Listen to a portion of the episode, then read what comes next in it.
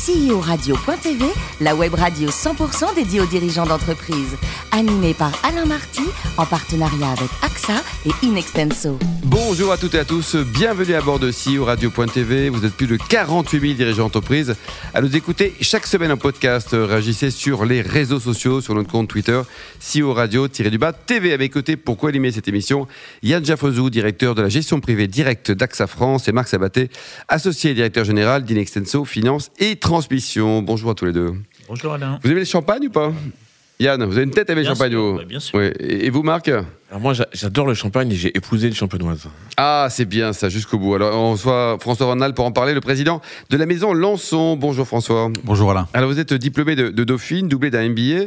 Et votre première vie, c'était dans la communication. Vous avez fait quoi et chez qui? Euh, tout à fait. euh, je suis rentré de coopération en Australie et j'adorais les marques et le marketing. Et je me suis dit que aller dans une agence de publicité serait un bon moyen de, de voir l'importance de la communication pour une marque. Donc je me suis testé dans la publicité. J'y suis resté 3-4 ans et je suis ensuite rentré dans un groupe. euh, Et pendant ces de- 3-4 ans, vous avez bossé pour quel type de marque Parce que... Donc j'ai bossé pour deux agences, euh, J. Walter Thompson, euh, belle agence américaine sur des marques comme Kellogg's, Guerlain, et puis une grosse agence française à l'époque qui s'appelait BDDP, Boulet de rue du Puy-Petit, sur des belles marques, notamment euh, Ricard. Ensuite, 23 ans et un mois au sein du groupe Rémi Cointreau. Alors, pourquoi un mois? Oui. Ah, le mois a été très très dur. Les 23 ans sont passés sans problème. Le dernier mois était très dur. Non, non, euh, faut- euh, trêve de plaisanterie. c'est- C'était une expérience magnifique. Euh, 23 ans sur des métiers euh, marketing, euh, opérationnel et stratégique. euh, sur, En France et à l'international en. France et international, puisque j'ai euh, j'ai vécu 7 ans euh, aux États-Unis pour euh, monter et développer la filiale de distribution du marché américain pour euh, le circuit de distribution euh, Travel Retail Duty Free. Euh, donc une, une expérience magnifique dans un groupe euh, familial français avec des marques que vous connaissez et puis des gens, euh, des gens somptueux. Donc superbe expérience. Alors, vous avez euh, atteint votre nirvana professionnel récemment, là, début 2019, en, en rejoignant donc cette maison Lançon. Un, un mot, François, sur l'historique de Lançon. Tout débute il y a 260 ans. Tout à fait. Alors, le Champagne Lançon, euh, en effet, n'est pas une start-up, hein, puisque euh, ça a été créé en 1760. Euh, marque magnifique, a presque 300 années d'existence. On fête cette année nos 260 années d'existence. C'est une marque qui bien sûr qui a connu euh, beaucoup de, changements de haut et de bas à travers, à travers les décennies et les siècles, et qui appartient aujourd'hui à une famille champenoise. Pure Player Champagne, qui est un groupe qui s'appelle Lançon BCC, trois familles françaises, Bruno Paillard, Philippe Béjot, euh, Évelyne Boiselle, Et on les salue d'ailleurs. Oui, et qui, euh, qui détiennent le groupe avec huit marques de champagne, euh, dont euh, bien sûr Lançon, qui est un petit peu le, le flagship euh, du groupe. Alors, Lançon, justement, le positionnement de la maison aujourd'hui, euh, quel est-il? Oui, alors Lançon, en fait, aujourd'hui, puisque le, le- les huit marques de champagne représentent l'ensemble des différents prix de vente consommateurs. hein. On, on- on a des, des marques premier prix, volume, grande distribution, jusqu'à des marques, des petits clos, euh, 200, 250, 300 euros la bouteille. Donc on est, on est partout sur tous les circuits. Et Lançon en particulier a la spécificité justement d'être une marque euh, à la fois euh, dans la grande distribution, mais également sur les marchés prescripteurs, dans tout ce qui est euh, café, bar, hôtel, restaurant, et puis bien sûr les cavistes. Donc en fait on est partout avec une gamme aujourd'hui de 15 produits qu'on Mmh. va réduire à 10, mais sur tous les, sur tous les, les circuits de distribution en fait en France et international. Et alors, le plan stratégique, là, vous le mettez en œuvre Qu'est-ce qui se passe? Le nouveau Lançon, dans 5 ans, il sera comment, François Van Hal Oui, tout à fait. Donc on a beaucoup d'ambition euh, pour la marque Lançon. Euh, la maison Lançon, en fait, euh, c'est une, euh, c'est un produit magnifique déjà. C'est- Ce sont des vins de- d'extrême qualité qui sont pas aujourd'hui forcément reconnus partout pour la qualité des vins. Euh, il y a eu euh, des changements de gouvernance depuis une quarantaine d'années dans le groupe euh, Lançon BCC et Champagne Lançon en particulier. Euh, Aujourd'hui, depuis 15 ans, ça appartient à des purs champenois qui vraiment investissent dans la qualité des approvisionnements, dans l'outil de production et dans la marque sur, sur les marchés. Donc l'ambition de Lançon, c'est à partir de cette qualité de produit, à partir de l'histoire derrière la marque on peut communiquer, c'est une histoire qui ne s'invente pas, hein, 260 années d'ex- d'existence. Et puis bien sûr avec une équipe de 150 personnes, tous euh, engagés, loyaux et motivés, on a toutes les recettes pour réussir. Et euh, pour répondre à votre question, bah, l'objectif euh, clairement dans 5 ans, c'est de- de- d'augmenter la désirabilité de- de- des Mmh. champagnes Lançon, qui va passer par une nouvelle gamme. On passe de 15 à 10 produits à partir de juin prochain, plus d'investissements sur les marchés. Aujourd'hui, Lançon, c'est 20% en France, 80% à l'export. On a 80 marchés euh, importateurs de, de, champagne. Et euh, bien sûr, ça passera aussi par une meilleure valorisation des vins, puisqu'aujourd'hui, c'est un peu le nerf de la guerre. Euh, pour pouvoir investir sur les marchés et créer une image, il faut investir. Et vous savez qu'aujourd'hui, les consommateurs, ils achètent un champagne pour le vin, ils aiment le vin, ils aiment le style, mais aussi pour l'image. Bien sûr. Et euh, on a un vin extraordinaire. On a besoin de travailler également sur l'image. Vous avez un clos aussi, un vrai clos. Oui, on a un vrai clos. On est très fiers. Euh, on aime le, clos en fait euh, fait un hectare. Il est au centre de Reims. il est un peu sur une butte au-dessus des. Il culmine à combien? Alors, il doit cumuler à 200 mètres, euh, quand même, au-dessus de la mer, hein, et peut-être 50 mètres au-dessus de, au de la cathédrale de Reims. Mais c'est vrai que c'est un petit clos d'un hectare. On fait environ 7-8 000 bouteilles par an, qu'on vend sous le nom de la cuvée Clos Lançon, qui est notre gamme prestige haut de gamme.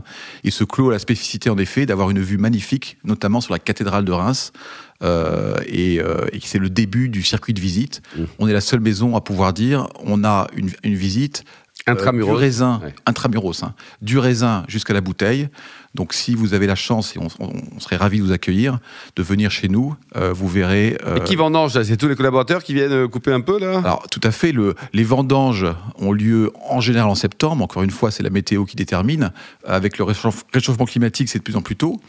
cette année, en 2019, c'était, ça a commencé le 9 septembre, et on a le premier week-end des vendanges, l'ensemble des collaborateurs et certains invités clients français et internationaux viennent travailler gratos pour vous. Exactement. C'est un bon plan ça d'être client chez vous samedi, mais ils ont le droit à un barbecue sur la pelouse ah, et bien sûr à une dégustation des vins. Bravo, 9 septembre, c'est bien, ça c'est la là, Yann, je sais pas si ça vous savez. Oui. Alors, qu'est-ce que une bonne question là pour François Oui, lorsque vous êtes euh, arrivé chez chez Lançon, on vous a présenté comme le spécialiste de l'export et vous le disiez, hein, le groupe exporte notamment, euh, énormément. Euh, est-ce que est-ce que c'est un objectif de continuer à développer l'export justement sur sur la marque? Tout à fait. C'est vrai que j'ai passé toute ma carrière sur les marchés internationaux, sur les trois gros continents IMIA, Asie et Amérique. Aujourd'hui, vous savez que le marché du champagne, c'est 300 millions de bouteilles. Peut-être 2019, 297 millions. Le record, François, c'est jusqu'à combien Jusqu'à 330 330. 330 millions, euh, année 2000. Euh, euh, ensuite, un petit peu de gueule de bois. Et aujourd'hui, l'idée, c'est pas de faire plus de volume, mais c'est vraiment de valoriser les vins. Donc 300 millions de bouteilles, la moitié en France, un peu moins de la moitié maintenant, peut-être 145 millions en France, et le reste à l'export. Ce qu'il faut savoir, c'est que les marques internationales, et euh, Lançon fait partie des dix premières marques internationales, euh, font euh, leur business à l'export. En France, c'est énormément une multitude de petites marques de vignerons qui sont présents, mais pas forcément des grandes marques. Donc, en effet, pour répondre à votre question, l'international, c'est vraiment la stratégie, la direction qu'on veut prendre. C'est là où on va avoir la, croissance, d'autant plus qu'en France, le marché, comme vous avez pu voir en 2019, est assez, j'irais, challengé par euh, notamment euh, la loi Egalim en grande distribution. Euh, voilà. Donc c'est vraiment l'export qui va nous permettre de développer la marque et de créer de la valeur des Alençon. Yann? Oui, vous avez dit que vous aviez, euh, vous vouliez diminuer le nombre de produits, mais parallèlement, vous avez lancé un champagne bio, le, Green Label. Est-ce que c'est une demande croissante pour, euh, pour suivre une mode, une mode, ou alors est-ce que c'est une vraie volonté euh, chez vous, de, chez la marque, de développer le bio? Tout à fait. C'est une très bonne question. Le développement durable, de façon générale, est au cœur de la stratégie de Lançon. Euh, en 2011, la famille propriétaire du groupe a racheté 16 hectares de vignes dans le, dans le village de Verneuil, à 20 minutes, une demi-heure de, de, Reims. Euh, euh, première vendange 2012, 4 ans de vieillissement. Le produit a été lancé en 2016 en France, 2017 sur les marchés. Aujourd'hui, ça représente environ 100 000 bouteilles, donc c'est pas énorme dans, les volumes totaux de la, marque Lançon. Par contre, en effet, vous avez raison, c'est un vrai message qu'on envoie, euh, un message de euh, on vient de la terre, on vient des raisins. Il y a, il y a une vraie conscience euh, globale aujourd'hui sur tous les marchés autour du respect de, de, la planète, et on est fier de produire ce vin en totale biodynamie avec des experts des vins. Encore une fois, ça coûte plus cher, c'est moins rentable, c'est des petits volumes, euh, mais c'est aussi un test pour permettre de faire avancer la Champagne dans cette direction. Et juste un mot là-dessus, euh, on a dans notre équipe euh, du, chef de cave une personne dédiée spécifiquement à l'accompagnement de nos livreurs. On a 420 livreurs. Les livreurs, en fait, ce sont des vignerons qui nous livrent du, raisin, qu'on accompagne au cours des années pour s'intégrer dans, dans la VDC, donc c'est le viticulture durable en Champagne. Euh, ou euh, HVE qui est haute valeur euh, environnementale. Donc on a vraiment une démarche dans ce sens-là, en effet. Marc Oui, je voudrais revenir sur le- l'export, puisque c'est un point important euh, pour euh, votre maison. Euh, 80% des ventes. Comment voyez-vous euh, l'évolution de marchés euh, qui bougent beaucoup en ce moment? Euh, L'Angleterre vient de faire son Brexit, euh, les les États-Unis ont relevé de manière substantielle les droits de douane. Euh, le marché chinois est en forte, euh, en forte diminution au niveau des vins. Quels sont les impacts pour une maison comme la vôtre? Non, c'est vrai qu'on est euh, aussi les premiers confrontés à l'environnement euh, socio-économique mondial et, et- et politique.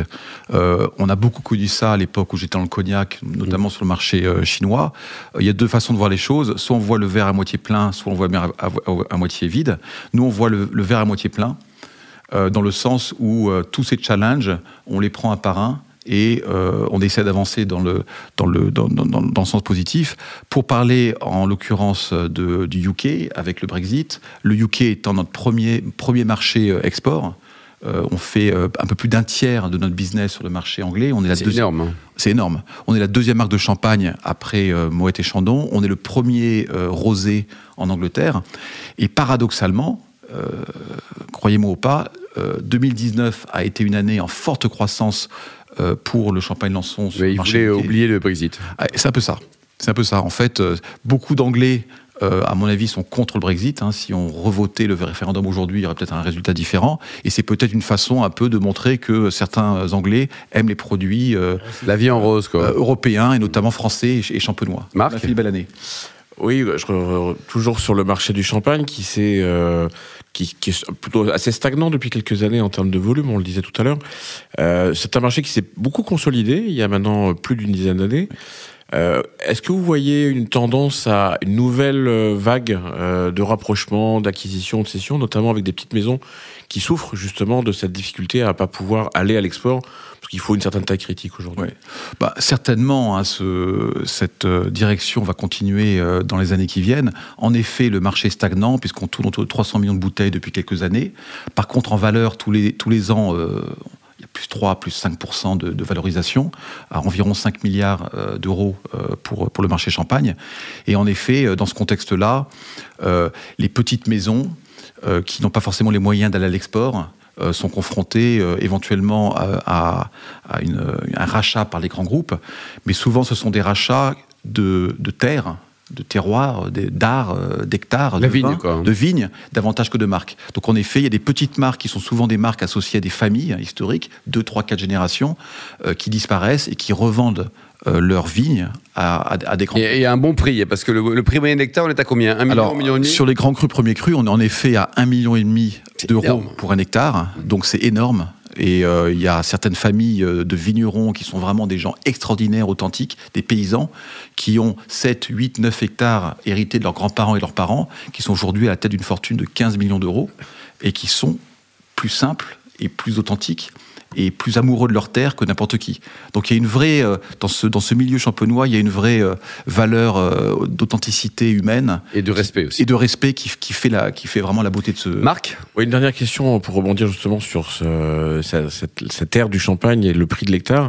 On a, on a beaucoup entendu parler de l'extension de l'ère du champagne Oui. il y a quelques années.